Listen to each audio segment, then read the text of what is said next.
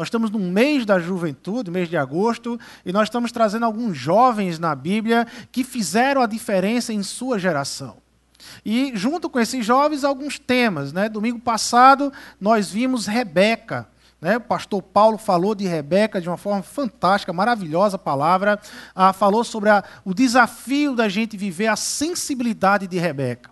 Como Rebeca respondeu a, a, ao mover de Deus a, em torno dela, em ir se casar com Isaac, em aceitar ir se casar com Isaac. E foi uma resposta ao mover de Deus, mas uma resposta atenta de uma mulher que estava sensível àquilo que Deus estava respondendo, àquilo que Deus estava fazendo em torno dela. E ela respondeu aquilo por uma sensibilidade que ela tinha com Deus, certamente por uma caminhada que ela tinha com Deus. Nosso personagem hoje é um personagem muito mais conhecido que Rebeca. Ah, e por ser muito mais conhecido que Rebeca, é, o nosso personagem hoje então tem suas facilidades de falar e tem suas dificuldades de falar. O nosso personagem de hoje é José, José do Egito. A história de José se encontra lá em Gênesis, a partir do capítulo 37 e vai até o capítulo 50, e é nesse pedaço de narrativa que a gente vai estar caminhando e compartilhando com vocês essa noite. Ah, por ser fácil falar de José, é porque a maioria da igreja é familiarizado com a história de José. José é aquele filho de Jacó. José é aquele que os irmãos o perseguiram, ah, tiveram ciúmes de José, venderam José para o Egito. José é aquele que, quando chega no Egito, ele se torna administrador da casa de Potifar. José é aquele que é tentado pela mulher de Potifar e, por negar essa tentação, é preso na cadeia. José é aquele que interpreta os sonhos, tanto do, do, dos sonhos na época em que estava em Canaã, com a sua família, com seus irmãos, como também no Egito. É aquele que tem esse dom especial de interpretações. E eu acredito que essas informações que eu falei povoam sua mente, mais ou menos talvez a maioria aqui da igreja, conheça e tenha essa familiaridade com a história de José. Mas, se por um lado é fácil por causa disso, por outro é difícil. Porque justamente por nós sermos tão familiarizados com os acontecimentos na história, na vida de José, muitas vezes nós perdemos o foco em que lugar está essa história. Em que lugar está colocada essa história. A história de José ela não está desconectada com as Escrituras. A história de José não está desconectada com a história dos pais da, da, da, de Israel, com a história dos patriarcas. A história de José, a narrativa de José, faz parte de uma metanarrativa, de uma grande narrativa, que não começou em José. Começou lá em Gênesis capítulo 12 com Abraão. Então José é uma narrativa que faz parte de uma narrativa maior do que a narrativa de José, que é a promessa que Deus faz a Abraão, que a partir de Abraão as nações seriam abençoadas. A partir da descendência de Abraão, as nações seriam abençoadas. É aí que se encontra a história de José. É aí que se encontra essa narrativa, dentro dessa grande narrativa, de que essa família, lá Abraão, bisavô de José, essa família seria bênção sobre todas as nações. Seriam bênçãos sobre todas as nações. E entre facilidades e dificuldades ah, de falar de José, eu quero compartilhar essa noite, ah, olhando para José, o que é integridade. Domingo passado, o pastor Paulo falou sobre sensibilidade, olhando para Rebeca, e esse domingo eu quero falar de integridade, olhando para José. O que é ser íntegro? Qual é o significado de ser íntegro, olhando na narrativa de José? O que é que José nos responde sobre integridade? A palavra integridade quer dizer por inteiro, estar por inteiro. Se trata de algo que se desenvolve por inteiro, não por partes. Íntegro é um adjetivo, é uma qualidade. A ideia de completo, apresentando na sua totalidade, apresentado na sua totalidade, completamente preenchido, é a ideia de ser íntegro. Certamente, se perguntarmos para alguém, você é íntegro? Se alguém perguntar para você, você é íntegro? Certamente a sua resposta, você vai falar de quem? Claro que é de você. É um adjetivo. E certamente a sua resposta vai ser no que você é, no que você faz. Ah, você é íntegro? Sim, eu sou íntegro, eu sou honesto. Eu cumpro com as minhas responsabilidades, as minhas obrigações sociais. Eu cumpro com as minhas responsabilidades, as minhas responsabilidades familiares. Ah, eu não devo, eu não minto, eu não faço isso, eu não traio, eu, eu, eu sou leal. E, e, se você perceber a resposta em torno da ética e da moral, a resposta das pessoas a essa pergunta, você é íntegro, sempre vai ser eu, eu, eu, eu faço isso, eu sou isso, eu faço aquilo, eu sou isso. Você percebe uma resposta centralizada no eu. Afinal de contas, é um adjetivo. Mas precisamos, por esse, esse tema, integridade, sobre as luzes da palavra de Deus. Porque quando a palavra de Deus ela fala de integridade, ela, a palavra, faz questão de nos conduzir a entender que integridade começa e termina em nossa relação com Deus, com o Criador. Integridade tem mais a ver com Deus do que com eu. Tem mais a ver com Deus, com o Criador, do que com você, meu irmão. Deus, ele é o Criador e, como tal, ele tem chamado a sua criação a uma vida com propósito, a uma vida íntegra ao seu lado. Então, nesse aspecto, o que é ser íntegro? Lembre dessa resposta. Essa frase ela vai ah, continuar em toda a ideia da mensagem hoje. Nesse aspecto, o que é ser íntegro? Ser íntegro é ser aquilo que Deus fez para você ser. Ser íntegro é ser aquilo que Deus fez para você ser. Deus é o Criador de todas as coisas. Deus criou a humanidade. Deus chamou a humanidade a uma vida com Ele. A, a humanidade ela se perde e se distancia de Deus. Mas em Cristo Jesus, em Cristo Jesus, Deus volta-se aos olhos à humanidade traz a humanidade a viver uma vida íntegra, íntegra com Ele a partir de Cristo, ao chamado de Cristo Jesus. Então a ideia não é ressignificar o termo integridade, a ideia dessa noite não é trazer um novo significado à integridade, mas é restabelecer para ele, para esse termo, um novo centro. Não mais eu, mas Deus. Não mais eu, mas Deus. Deixe-me fazer uma outra pergunta. Quando Cristo lhe chamou, quando Cristo lhe chamou, quando Deus lhe chamou em Cristo, Ele chamou você em parte ou por inteiro? Ele quer você em parte ou por inteiro? Essa pergunta ela é chave para abordarmos José e contextualizarmos para os nossos dias. A história de José ela teve um nascedouro e não nasceu quando José nasceu biologicamente. O nascimento de José, ou a história em a qual José está encaixado, nasce em Gênesis 12, no chamado de Abraão. Olha o que, é que o texto diz lá no chamado de Abraão. Então o Senhor disse a Abraão: saia da sua terra, do meio dos seus parentes, da casa de seu pai, e vá para a terra que eu lhe mostrarei. Farei de você um grande povo e o abençoarei. Deus está dizendo a Abraão: Abraão, eu abençoarei você, tornarei famoso o seu nome e você será uma bênção. A resposta de ser abençoado por Deus é ser bênção. A, a, a, resposta natural de quem é abençoado por Deus é ser bênção na vida do outro. Você será uma bênção, Abraão. E na parte B do verso 3 diz assim: E por meio de você, pelos seus descendentes, por meio de você, Abraão, todos os povos da terra serão abençoados. E aqui então entra a história de José.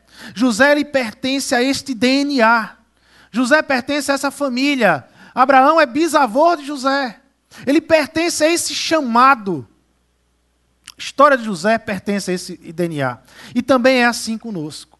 A nossa história começa não na data da nossa certidão de casamento, mas a nossa história começa há mais ou menos dois mil anos atrás, quando Jesus ele disse o que marcaria nosso nascimento e o que nos tornaria íntegros nele. Essa, a nossa história não começa na data que você nasceu, mas a sua história, meu irmão, como igreja do Senhor, como pertencente à igreja do Senhor, como povo de Deus, como chamado por Deus a um propósito, ela começa há dois, há dois mil anos atrás, quando Deus manda um grupo de discípulos ficarem juntos e esperarem um poder que era o Espírito Santo de Deus que ia baixar sobre eles, e a partir dali eles seriam testemunhas de Jesus Cristo, seriam testemunhas do Evangelho de Jesus Cristo aqui na terra. Atos capítulo 1, verso 8 diz: Mas receberão poder quando o Espírito Santo descer sobre vocês, então vocês serão minhas testemunhas em Jerusalém, em toda a Judéia e Samaria e até os confins da terra. A nossa história, ela pertence a esse DNA.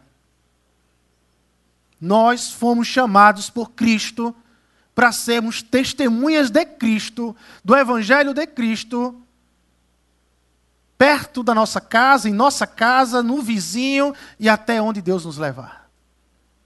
Esse é o nosso DNA. E por que eu estou falando tudo isso? Porque a história de José ela se mistura com a nossa na medida que não negamos o nosso chamado e desafiamos o nosso tempo, a nossa geração, a, a, a, o nosso momento e a vivenciar a missão ou o chamado que Deus tem para nós, que é a missão quer ser bênção para todos, quer ser testemunha de Cristo a todos, quer vivenciar o Evangelho, demonstrar o Evangelho em nossas atitudes, em nossa vida e verbalizar esse Evangelho e apresentar esse Evangelho como um caminho de salvação. Então é nesse momento que, mesmo em nossa imperfeição, nós nos tornamos íntegros em Cristo Jesus. Preste atenção, meu irmão. Integridade não tem a ver com perfeição. Porque se integridade tivesse a ver com perfeição, a graça não existia. Não havia necessidade da graça de Deus. Então, o primeiro passo que você tem que entender é que integridade não tem a ver com perfeição. Integridade tem a ver ser o que Deus chamou para eu ser. Integridade tem, tem mais a ver com a minha resposta diante do chamado de Deus, com as minhas questões éticas e morais. É mais a ver como eu respondo o que Deus, para onde Deus me chamou, do que minhas questões éticas e morais. Entendendo isso, vamos então ao nosso personagem e ver como Deus forjou sua integridade na missão de José, nessa família DNA. Primeiro ponto na vida de José é que integridade está no DNA missional de José, está na família de José. Então, a, a, a, em algum momento Deus invade a vida de José através de um sonho e traz a vida de José para a realidade do chamado dele. Ele precisa ser bênção em todas as nações. Veja, Jacó, irmão de Esaú, pai de José, ele chega a Canaã. E em Canaã, Jacó se estabelece em Canaã. E Jacó se estabelece e prospera em Canaã, e começa então a multiplicar a quantidade de gados, começa então a multiplicar a quantidade de, de, de animais, e Jacó prospera. Jacó fica rico em Canaã, estabelecido na terra de Canaã.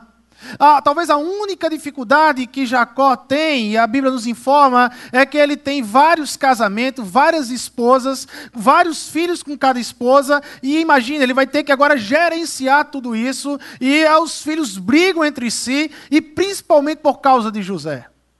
Porque José, ele é aquele que a Bíblia nos apresenta como a, a, o último de Jacó. É, o filho da velhice de Jacó. Quando Jacó tem José, Jacó já tem idade de ser avô de José. Então José tem Jacó, ou Jacó tem José. E Jacó, ele, se, ele, ele, ama José e ele mima José porque é o filho da velhice. E isso causa a, a despeito dos seus irmãos, inveja dos seus irmãos. Seus irmãos olham para a forma com que o pai trata José, os seus irmãos olham para a forma como que o pai abençoa José, então causa uma inveja dentro do coração desses irmãos. E José é, é aquele jovem mimado pelo pai, ele é um jovem arrogante ah, nas suas interpretações, quando ele vai interpretar seus sonhos, ele não considera, ele não faz consideração aos seus irmãos mais velhos, ao respeito dos seus pais, e, e ele simplesmente interpreta e se coloca como acima de todos típico de um jovem, de um adolescente. Nem jovem na cultura hebraica José era, tinha 17 anos de idade, quando a história começa a contar a narrativa de José. E José, então, é esse menino. E José ele é vendido pelos irmãos. Os irmãos ficam com inveja de José e tramam a morte de José. Só que Rubem, um dos irmãos de José, diz: Olha, não, não colocamos a mão no sangue de José. Afinal de contas, ele é o nosso irmão. Nós não vamos matar José. Então os irmãos veem uma caravana de ismaelitas, de vendedores daquela época, e eles veem essa caravana vindo e eles dizem assim: ah, então vamos vender José para essa caravana.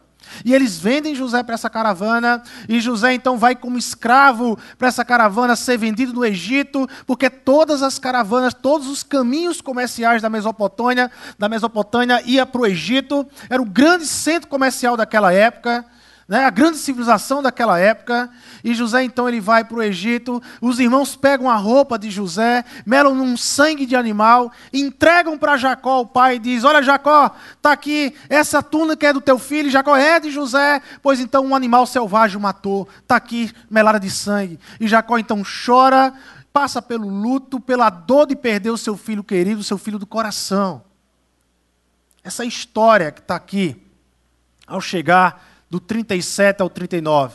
E então José chega no Egito e no capítulo 39 de Gênesis diz que José então é vendido a um homem chamado Potifar, que ele é capitão da guarda de Faraó.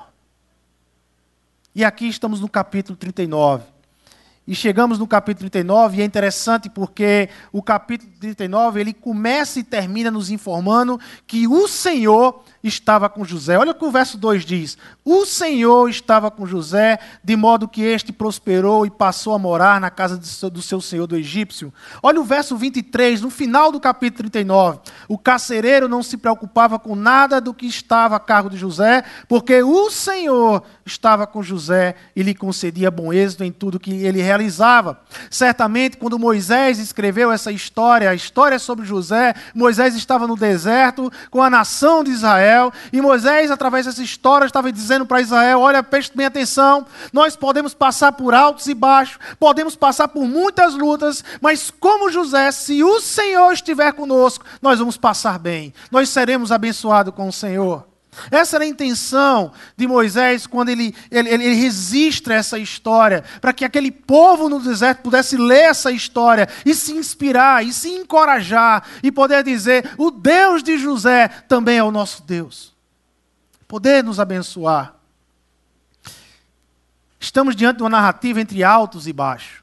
Há momentos que José está aqui, há momentos que José está aqui, há momentos que José está aqui, há outros momentos que José está aqui nós fomos chamados a, a, a, a vivenciar de forma íntegra em diversas situações, irmãos. Como José, nós fomos chamados a vivenciar de, de, forma integral, por inteiro com Deus, nas mais diversas situações. Não apenas na abundância, não apenas no momento que está estabelecido, ah, está tudo muito bem, está tudo correndo bem, mas também nas lutas, nas dificuldades da vida. Veja, José ele não escolheu ser filho de Jacó. José não escolheu ser filho de Jacó. José ele não escolheu ter nascido em uma linhagem de família missional, de uma família que foi chamada para ser bênção entre as nações. José não escolheu isso. Mas José nasceu. José pertence a essa família. E assim também somos nós. Nós não escolhemos nascer em Cristo. Nós não queremos a, a, a, carregar essa ideia de sermos íntegros, de respondermos ao reino de Deus. Nós não escolhemos isso. Nós não escolhemos largar os nossos projetos pessoais em prol de um projeto do reino de Deus. Nós não escolhemos largar a nossa vida pessoal em prol da vida de Cristo que tem que ser vivida por nós.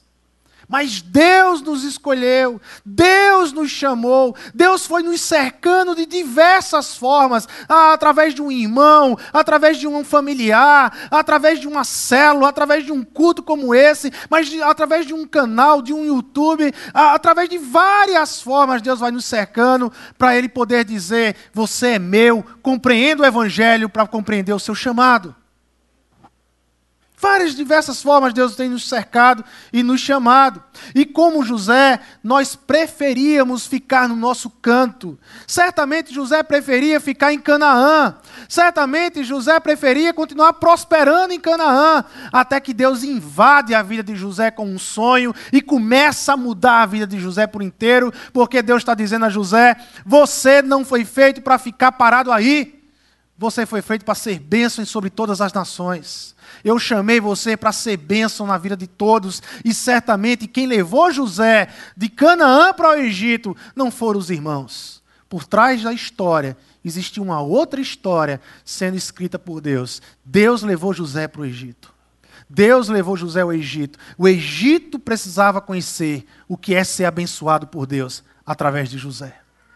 Através de José. Foi assim com a gente. A gente não escolheu nascer mas um dia o Evangelho de Deus, o Evangelho que salva, o Evangelho que transforma, o Evangelho que faz sentido para a nossa vida, um dia esse Evangelho entrou no meu coração e no seu coração, meu irmão. Um dia tudo fez sentido em Cristo Jesus. E nós entregamos o nosso coração a Jesus Cristo. E publicamos essa entrega através de um batismo. Tornamos público, nós pertencemos a Cristo Jesus. E aquele que pertence a Cristo, aquele que pertence a essa linhagem, dessa família chamada igreja, desse povo que se chama igreja, tem um DNA, tem um propósito, tem um caminho para viver íntegro diante de Deus.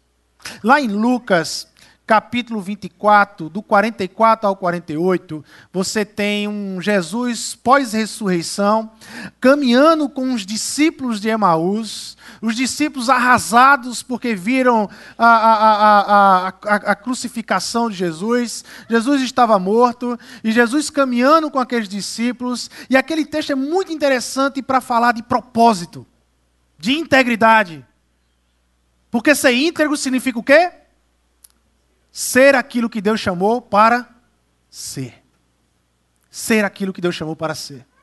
Olha o que o texto nos diz. E disse-lhes: Foi isso que eu lhes falei enquanto ainda estava com vocês. Era necessário que se cumprisse tudo o que a meu respeito estava escrito na lei de Moisés, nos profetas e nos salmos. Jesus está falando o seguinte: olha, essa é a grande mensagem do Antigo Testamento. Tudo o que estava escrito a meu respeito foi necessário para que se cumprisse. E a Bíblia diz então assim: lhes abriu o entendimento para que pudessem compreender as Escrituras, eles agora compreenderam as Escrituras. E quando eles compreenderam as Escrituras, Olha o que a Bíblia diz. E disse, e lhes disse: está escrito que o Cristo haveria de sofrer e ressuscitar dos mortos no terceiro dia. Primeiro entendimento, primeira compreensão que eles tiveram foi messiânica. Esse Jesus que morreu na cruz é o Cristo, é o ungido de Deus que o Antigo Testamento prometia. É Ele. Ele é o Messias. Ele é o enviado de Deus para nos salvar. Primeira compreensão da igreja, desses discípulos, messiânica. Eu sei quem Jesus é. Eu conheço Cristo. Eu sei o que falavam as profecias. E agora eu sei quem Ele é. Ele é o Messias de Deus. É o Salvador. Mas olha a segunda compreensão. E que em seu nome seria pregado o arrependimento para perdão de pecados a todas as nações, começando por Jerusalém. Vocês então serão testemunha dessas coisas. Meus irmãos, a integridade na vida da igreja está em uma proposta messiânica e missional. A primeira é reconhecer quem é Jesus, mas a segunda é pregar sobre Jesus. É anunciar o evangelho. É ser o evangelho e anunciar o evangelho. É lógico que enquanto a missão bate na porta de José, ele enfrenta os desafios de vivenciar essa missão de forma íntegra. A mulher de Potifar, então, ela, ela foi uma tentação para José. Ela tirou todos os criados da casa, preparou o momento, o ambiente e disse: José, agora se deita comigo. E José respondeu a ela: não, porque José, na verdade, não estava respondendo a ela, mas José estava respondendo a Deus. Não. A resposta de José foi a Deus e não a homens. E mais um detalhe aqui: integridade não tem a ver com uma vida sem conflitos e sem derrotas. Não caia nessa teologia da vitória. Não caia na ideia da agora é só vitória. Meu irmão, que, que teologia triste, diabólica, antibíblica essa teologia da vitória. Teologia da prosperidade. Vem para Cristo que todas as coisas vão agora melhorar. Sua parte financeira, tudo. O que é que você está passando? Ah, vai melhorar. Não, não é assim. Não é assim. Você não vem para Cristo para se dar bem, você vem para Cristo para fazer o bem. É diferente a caminhada com Cristo. Você vem para Cristo para ser bênção na vida do outro. O que vier para você, você agradece a Deus. Mas o chamado é ser bênção. O chamado é abençoar o outro. O chamado é anunciar o evangelho. Esse é o propósito do chamado. Se financeiramente, se as coisas vão acontecer, amém. E se não acontecer, amém. E continua anunciando o evangelho. Porque esse é o propósito do seu chamado. A igreja foi chamada para isso. Para responder a isso. E integridade não tem a ver com a vida sem conflitos. Imagina, humanamente falando, José ele foi íntegro. Ele decidiu não pecar. Ah, não tinha ninguém na casa, só ele e a esposa de Potifar, mas ele decidiu não pecar. Ele decidiu responder bem a Deus. E o que é que José ganhou? Cadeia. Ela inventa uma história de que José quer violentar ele. Potifar, o marido, logicamente, crê na esposa e manda José para a cadeia. Manda José para a cadeia. E é por isso que Gênesis 39 ele termina dizendo o quê? porque o Senhor estava com José e lhe concedia bom êxito em tudo o que realizava. Sabe por que o autor, Moisés, ele faz questão de mostrar isso no final do capítulo? Porque a, a sentença para quem quer violentar uma mulher naquela época era morte. Era morte. E quando eles estão lendo a história de José, ouvindo a história de José, eles esperavam então agora Potifar mandar José para a morte. Agora ele não escapa. Agora é morte na certa. Porque a sentença deve ser morte. E de repente eles escutam a história dizer que Potifar mandou José ser preso e não matar. Ou seja, Deus está com ele, movendo, preservando José. E aí José, ele se torna então esse administrador da casa e ele é preso por causa dessa falsidade, e ele chega na cadeia, e lá na cadeia, a partir do capítulo 40 até o capítulo 45, José conhece duas pessoas: o padeiro do Faraó e o copeiro do Faraó. Alguma coisa eles fizeram, estavam na cadeia com José. O padeiro e o copeiro também têm um sonho. E José interpreta os sonhos, porque lembra, José tem um dom de interpretar o sonho. E José interpreta o sonho deles, e da forma que José interpreta, acontece. O copeiro volta ao serviço real e o padeiro é enforcado, é morto. Foi assim que José interpretou. Então o faraó tem um sonho. E aí vocês lembram do sonho do faraó? Vocês são familiarizados com essa história. Ah, o faraó tem um sonho. E os faraó sonha com sete vacas gordas e sete vacas magras. Com sete espigas cheias e sete espigas secas. E o faraó pede para todo o reino a, de inteligência que tiver no Egito interpretar esse sonho, mas ninguém consegue interpretar esse sonho. Aí o copeiro lembra de José, que interpretou o sonho dele na cadeia. E diz assim a faraó, faraó, tem um hebreu na cadeia que interpreta sonho, e da forma que ele interpretou aconteceu. Faraó manda chamar José, José interpreta os sonhos. Isso quer dizer, Faraó, que esses sete dias de vacas gordas são sete dias de fartura, mas esses sete dias de vaca magra, sete dias de sequidão, de deserto sobre o Egito. E Faraó, então, ele olha para toda a corte e diz: quem pode ser mais, mais inteligente e mais propício para administrar o Egito do que esse hebreu que consegue interpretar o meu sonho? E Faraó faz de José o governador do Egito. O segundo homem mais importante do Egito agora é José. Segundo homem mais importante. E aí, Gênesis capítulo 41 vai nos mostrar um processo de aculturamento que José passa no Egito. Veja só o processo. Gênesis 41, a partir do 40. Você terá o comando do meu palácio e todo o meu povo se sujeitará às suas ordens. Somente em relação ao trono serei maior que você. E o Faraó prosseguiu: Entrego a você agora o comando de toda a terra do Egito. Em seguida, o Faraó tirou do dedo o seu anel de selar e o colocou no dedo de José. Mandou vestir linho fino e colocou uma corrente de ouro em seu pescoço. Também o fez subir em sua segunda carruagem real. E à frente os arautos iam gritando: Abram caminho! Assim José foi colocado no comando de toda a terra do Egito. Veja o processo de aculturamento: roupa egípcia, colar egípcio, anel egípcio. Mas o pior vem, olha o versículo 45. O faraó deu a José então um outro nome. E aí, para as mulheres que pretendem engravidar ou que estão grávidas, olha só, até um nome composto. O nome de Zafenat Paneia. Que nome aí? Né? Até está na moda nome composto, né? Então você já tem um nome composto, uma vez só, Zafenat Paneia. Zafenat Paneia. processo de aculturamento. E lhe deu por mulher a Zenate, filha de Potífera. Quem era Potífera? Prof... Da sacerdote de On. On é um deus egípcio. José casou e foi do meio para a família de um, de um idólatra, de um sacerdote. José sai de uma família missional para agora estar tá no meio de uma família idólatra, do sacerdote de On, um deus egípcio. Depois José foi inspecionar toda a terra do Egito. E a grande crise, a grande crise de José é mostrada quando ele coloca os nomes que ele tem a, a, com a Zenate filha de Potífera. Olha só no verso 50 ao 52. O primeiro José deu o nome de Manassés. Manassés é um nome egípcio, que quer dizer: Deus me fez esquecer todo o meu sofrimento e toda a casa do meu pai. O que José está querendo falar com esse filho, com esse nome é: eu não quero mais lembrar, lembrar do meu pai, eu não quero lembrar de Jacó, eu não quero lembrar de Isaac, eu não quero lembrar de Abraão, eu não quero mais lembrar dessa família missional, ficou para trás. Eu sou egípcio, eu sou um outro homem. Um outro homem. Mas logo depois, no segundo filho que ele tem, veja como ele está em crise.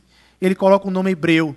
Ele chama de Efraim, que Efraim quer dizer Deus me fez prosperar na terra onde eu tenho sofrido. José ele está em crise. A missão de pertencer à família de Deus estava ficando de lado. Agora José queria viver a sua vida e assim é conosco, meus irmãos. Assim é com a gente. A, a, cultura que nós, vive, nós vivemos, a geração que nós vivemos, essa cultura que nos cerca, muitas vezes nos engole. Muitas vezes nós queremos é, é, negar o chamado, o nosso chamado de Deus, o nosso chamado de Cristo, e queremos viver as benesses do mundo. Queremos viver, agora é minha vez, agora é meu mestrado, agora é meu doutorado. Nada contra mestrado e doutorado, mas se seu mestrado e se seu doutorado não está no propósito do chamado de Deus, isso tem sido instrumento de queda na sua vida, meu irmão. Nada contra prosperar financeiramente, mas se prosperar financeiramente tem sido uma negação ao chamado de Deus na sua vida, de cumprir a missão, de ser testemunha dele, testemunha do Evangelho, então isso tem sido uma pedra de tropeço na sua vida, meu irmão. Todas as coisas me convêm, mas nem todas as coisas me são lícitas. Eu posso viver e experimentar muita coisa, mas desde que todas essas coisas estejam no propósito do chamado de Deus para a minha vida. E o chamado de Deus para a minha vida, o chamado de Deus para a igreja, é ser testemunha do Evangelho de Cristo. E enquanto eu estou comprometido em ser testemunha do Evangelho de Cristo e anunciar o Evangelho de Cristo, Deus vai mudando as falhas de caráter que eu tenho. Por quê? Porque o meu objetivo é ser bênção a todos. O meu objetivo é ser um instrumento de bênção de Deus nessa terra. O meu objetivo é ser bênção à minha esposa, é ser bênção ao meu esposo, é ser bênção aos meus filhos, aos meus vizinhos, é ser bênção no trabalho, na escola, na universidade, é ser bênção. Porque esse é o chamado do Senhor. Esse é o chamado do Senhor para a igreja. Para essa família que tem esse DNA missional nas veias, de anunciar o Evangelho. Não permita que as pressões do nosso tempo, sexualidade financeira, criação de filhos, a, a, namoro, estudos, questões financeiras. Não permita que essas pressões, porque existem, é real, mas não permita que essas pressões lhe tirem do chamado de Deus da sua vida, daquilo que Deus chamou para você ser. Deus tem nos chamado a sermos igreja dele. O nosso chamado é ser igreja, e ser igreja é anunciar o Evangelho, viver o Evangelho. As pressões sempre vão existir. Independente das gerações, independente dos tempos, sempre nós vamos ser pressionados. José foi pressionado há não sei quantos mil anos atrás, nós somos pressionados nessa geração. Mas, na mesma forma que José foi chamado a responder o chamado dele nessa família, nós somos chamados a responder o nosso chamado nessa família chamada Igreja do Senhor. Isso é um desafio para a gente. Então, integridade, integridade não tem a ver com perfeição. Integridade tem a ver o quanto eu estou envolvido no chamado de Deus para a minha vida. Integridade tem a ver o quanto eu tenho me envolvido em ser testemunha do Evangelho, tanto na minha vida como verbalizar, falar do amor de Deus. Como eu disse na, na, na primeira mensagem, quando nós falamos de Timóteo, a, a, parece, parece que essa ideia de que morrer sem Cristo vai para o inferno, parece que essa ideia não existe mais nas igrejas. Parece que isso é uma ideia de antigamente. Parece que inferno não está mais nas escrituras. Mas está, meu irmão. E aquela pessoa que você ama e aquela pessoa que caminha com você, se ela morrer sem Cristo, é para onde ela vai. Por mais doloroso que seja. Se não quer acreditar em mim, não precisa acreditar em mim, mas vai para o Evangelho, lê a palavra de Deus. E se encontre com a palavra de Deus. Porque essa é a verdade do Senhor. Essa é a verdade de Deus. Jesus, ele amava a todos. Mas quanto à salvação, Jesus era exclusivista. Jesus não disse, existem vários caminhos para a salvação. Jesus nunca disse isso. Jesus disse, só há um caminho para se chegar a Deus. E é por meio de mim. Por isso que o Evangelho, numa, numa sociedade pluralista que nós vivemos, numa sociedade relativista na qual nós vivemos, é tão difícil anunciar o Evangelho. Porque nós temos que anunciar uma verdade, como a única verdade, numa sociedade que quer acreditar em trilhões de verdade ao mesmo tempo. Por isso que é um desafio para a nossa geração hoje. Sermos íntegros, termos uma palavra. Ao mesmo tempo de falar a verdade, se a pessoa não escuta, não faz mal, você vai continuar sendo abençoado por mim. Eu vou continuar lhe amando, fazendo, lhe servindo, porque Deus me fez nascer de novo para isso, para servir a todos, para amar a todos, para abraçar a todos. Mas a verdade é essa. O caminho é esse. Mas enquanto você não abraça o caminho, ou não entende essa verdade, ou não quer essa verdade, de mim você vai ter amor, vai ter bênção, vai ter serviço, vai ter carinho. Nós somos chamados para isso. José ele estava todo num processo de aculturamento egípcio, estava no auge da carreira, segundo homem mais importante do Egito. Imagina o auge da carreira de José. José já tinha esquecido quem ele era, para que ele foi chamado. Mas sabe uma coisa, irmãos? Deus não esqueceu porque chamou José. José pode esquecer quem ele é, mas Deus não esquece quem José é. Você pode até esquecer para que você foi chamado, mas saiba, Deus não esqueceu o seu chamado. Deus não esqueceu para que te chamou. Deus não esqueceu os propósitos sobre a tua vida, de ser bênção, de anunciar esse evangelho aqui na terra. Como José, ele vai atravessar você mais uma vez, vai usar algum elemento que vai fazer com que você volte a ser testemunha do evangelho de Cristo Jesus. Porque foi para isso que eu e você nós fomos chamados. Que Deus usou na vida de José para trazer e restaurar a integridade de José e a identidade de José foi a família de José. Família de José. Deus decide usar a família, verso, capítulo 42 de Gênesis, verso 8 e 9. Marca esse primeiro encontro de José com os seus irmãos. José reconheceu seus irmãos, mas eles não o reconheceram. Lembrou-se então de quê, irmãos? Lembrou-se então dos sonhos que tivera a respeito deles e lhes disse: Vocês são espiões, vieram para ver onde a nossa terra está desprotegida. José lembrou dos sonhos. Deus leva a família ah, José olha os irmãos, os irmãos, logicamente, não compreenderam, ah, não reconheceram José, porque José estava com a cara de um egípcio, uma, uma roupa de um egípcio, uma fala de um egípcio, era um jeito de andar de um egípcio, e de repente José está lá, os irmãos não conhecem, mas José conhece. Porque quem Deus está querendo usar é José. E José conhece.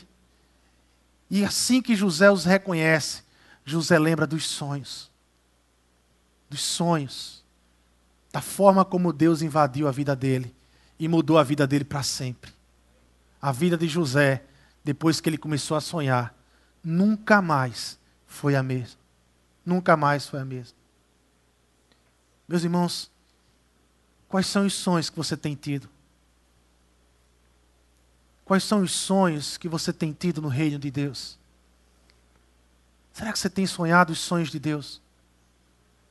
Ou seja, será que você tem sido tomado pelos sonhos do Senhor? O sonho de Deus é um povo para Ele. O sonho de Deus é pegar aquele que é pecador e não o reconhece como Criador e fazer com que ele reconheça como Criador.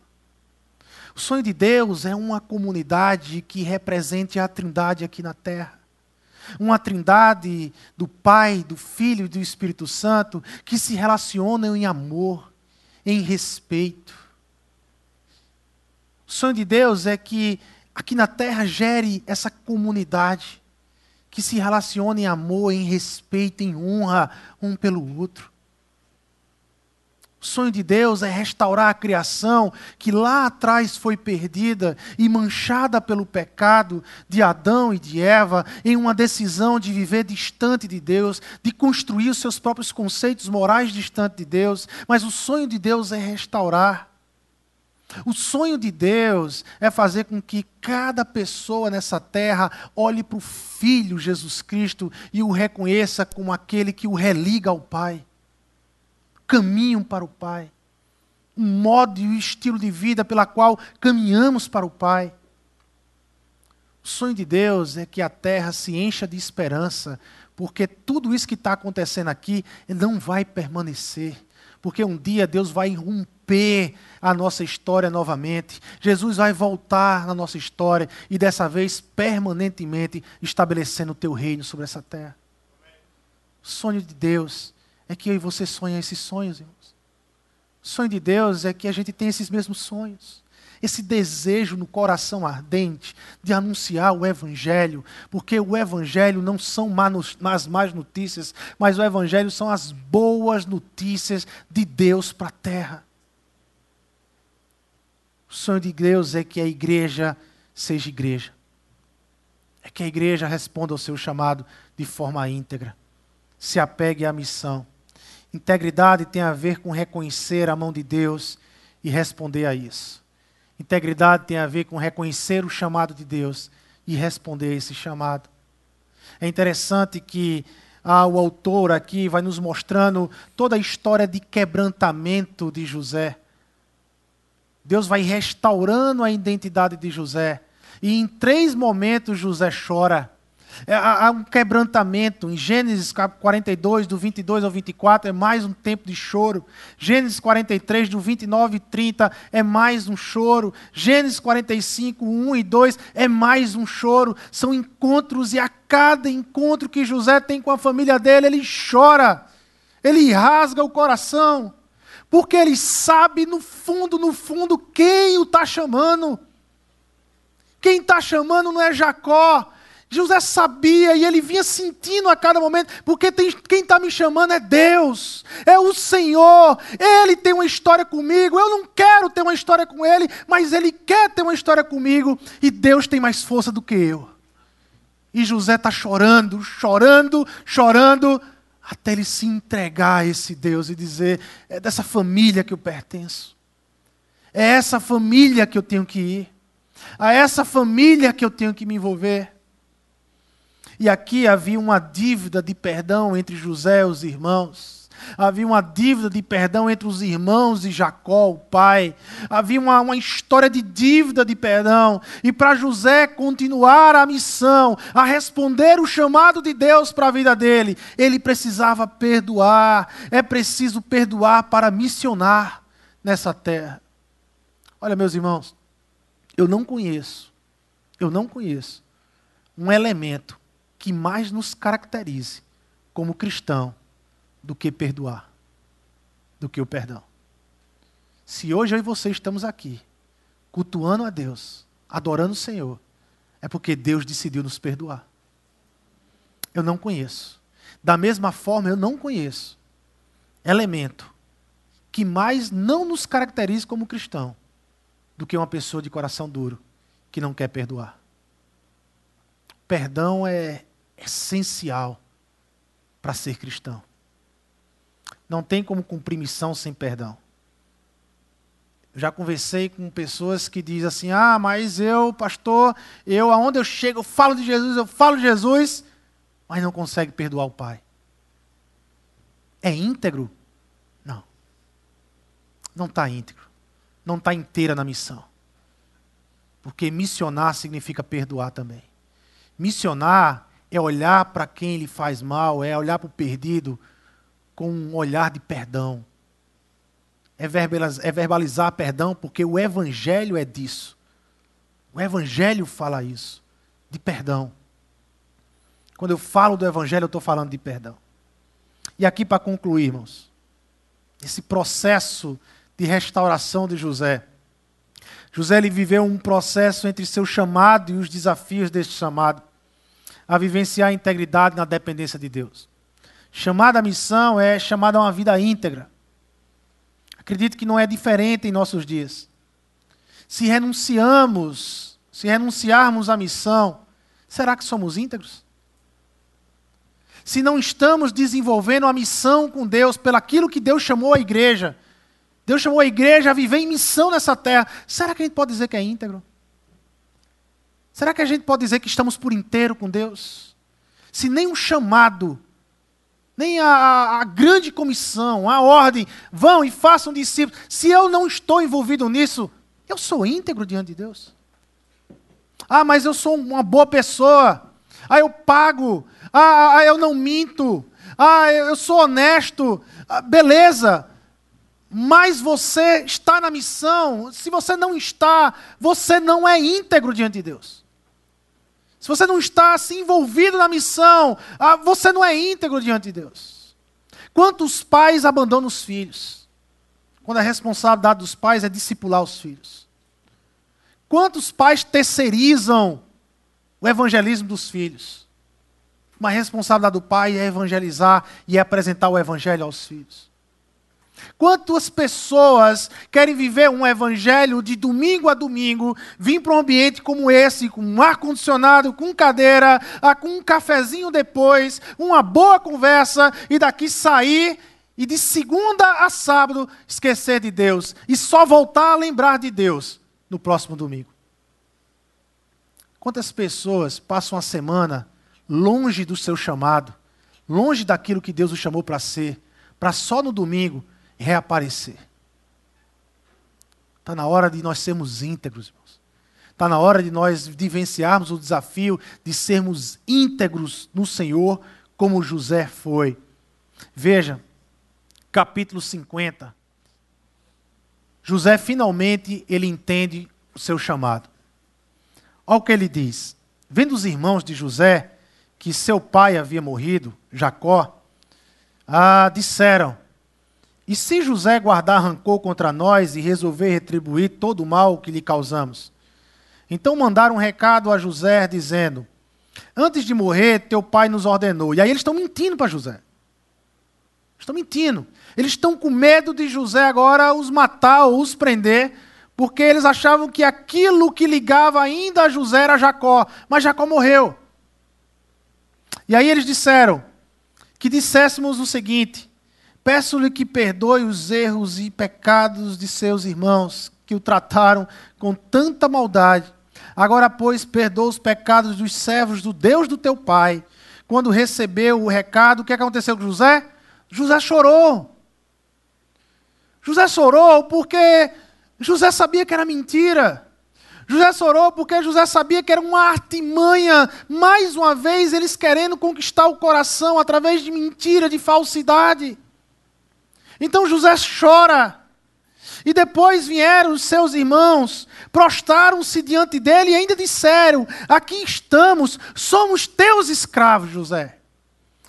Eu não sei se você é, é, é, vê alguma similaridade com uma parábola do Novo Testamento, quando esses irmãos de José chegam diante dele para dizer: Olha, nós somos teus escravos. Mas eu me lembro muito da parábola do filho pródigo, quando aquele filho que perdeu todas as coisas volta para o pai, decide voltar para o pai, e ele diz: Olha, aqui está, eu quero ser o teu servo, eu quero ser o teu escravo. E o pai dele diz que não, eu te recebo como filho. José, porém, lhes disse: Olha a resposta de José. Não tenham medo. Estaria eu no lugar de Deus?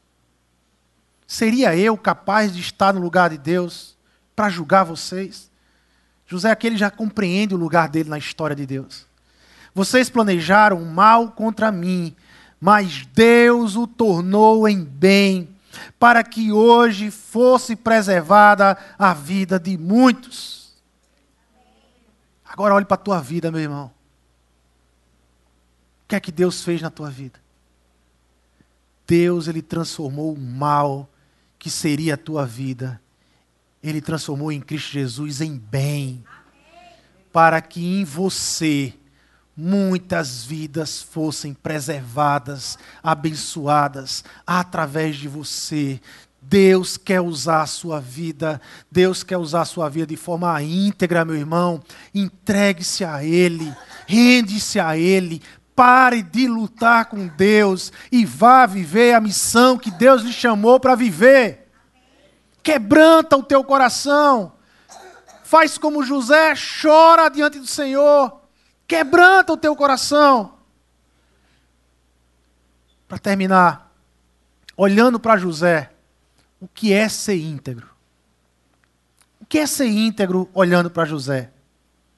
Ser íntegro é estar em missão com Deus, sendo bênção na vida de muitos. É estar em missão com Deus, sendo bênção na vida de muitos. Ser íntegro é estar em missão, irmãos. Estar em missão. Não é ser perfeito, mas é estar em missão. E na, e na maneira, a forma como nós vamos nos comprometer com a missão, com a missão de Deus. Essa missão, esse caminho, essa missão, essa forma de viver o tempo todo sendo testemunha do Evangelho. Essa missão vai transformar a nossa ética, vai transformar a nossa moral e nós vamos ter uma experiência de integridade como um todo. Mas tem que estar na missão, tem que estar envolvido com o chamado de Deus. Amém? Que a semana venha a ser uma semana de desafio na minha vida e na sua vida, meu irmão, de sermos íntegros de amanhecermos na segunda e já pedimos a Deus: Deus, nos sustenta, me dê forças de, através de mim, apresentar o teu evangelho. Que as pessoas possam olhar para a minha vida e não enxergar a mim, mas os frutos que vêm do teu espírito. As manifestações dos frutos que vêm do teu espírito. Amém? Vamos orar e agradecer a Deus. Senhor Deus e Pai, nós queremos te agradecer por essa noite. Obrigado pelos louvores, Senhor, pelo tempo de dízimos e ofertas, por tudo que nós já vivemos aqui. E obrigado pela tua palavra, Senhor. Nós somos gratos pela vida de José, um homem que lutou contra os sonhos do Senhor. Um homem que tentou viver um outro estilo de vida que não eram os teus sonhos. Mas o Senhor é o Senhor que tinha sonhos para José. Não era José que tinha sonhos com o Senhor. Era o Senhor. Foi o Senhor que chamou José. Foi o Senhor que permitiu que José nascesse nessa família missional. Fazer parte de uma família que, apesar das lutas e dificuldades, se tornaria bênção para todas as nações. Deus não fomos nós que escolhemos estar aqui, foi o Senhor. Um dia nós tivemos a experiência de nascer de novo, de pertencer ao Senhor. O Evangelho se fez sentido em nós, compreendemos tão bem e entendemos o chamado. Ser testemunha a todos, testemunha do amor do Senhor, testemunha dos ensinos de Jesus, testemunha daquilo que o Senhor fez na cruz do Calvário testemunha da ressurreição ao terceiro dia, da vitória da vida e não da morte. Deus, muito obrigado por isso, por nos fazermos testemunha. Obrigado porque o Senhor tornou aquilo que era mal, a minha vida, a vida do meu irmão, o Senhor tornou em bem, para a preservação da vida de muitos, Senhor, da vida de muitos. Fazer parte do teu projeto, fazer parte dos teus sonhos é um privilégio que nós temos. Nos ajuda a sermos íntegros, Senhor. Íntegros. Nos ajuda durante a semana a não negarmos o teu evangelho para ninguém. A começar pela nossa casa, pelo nosso casamento, pelos nossos filhos, com o nosso vizinho, com aqueles que nos cercam no trabalho, que a gente não venha negar o teu evangelho, porque é um privilégio, Senhor privilégio de estarmos pertencentes nessa obra do Senhor.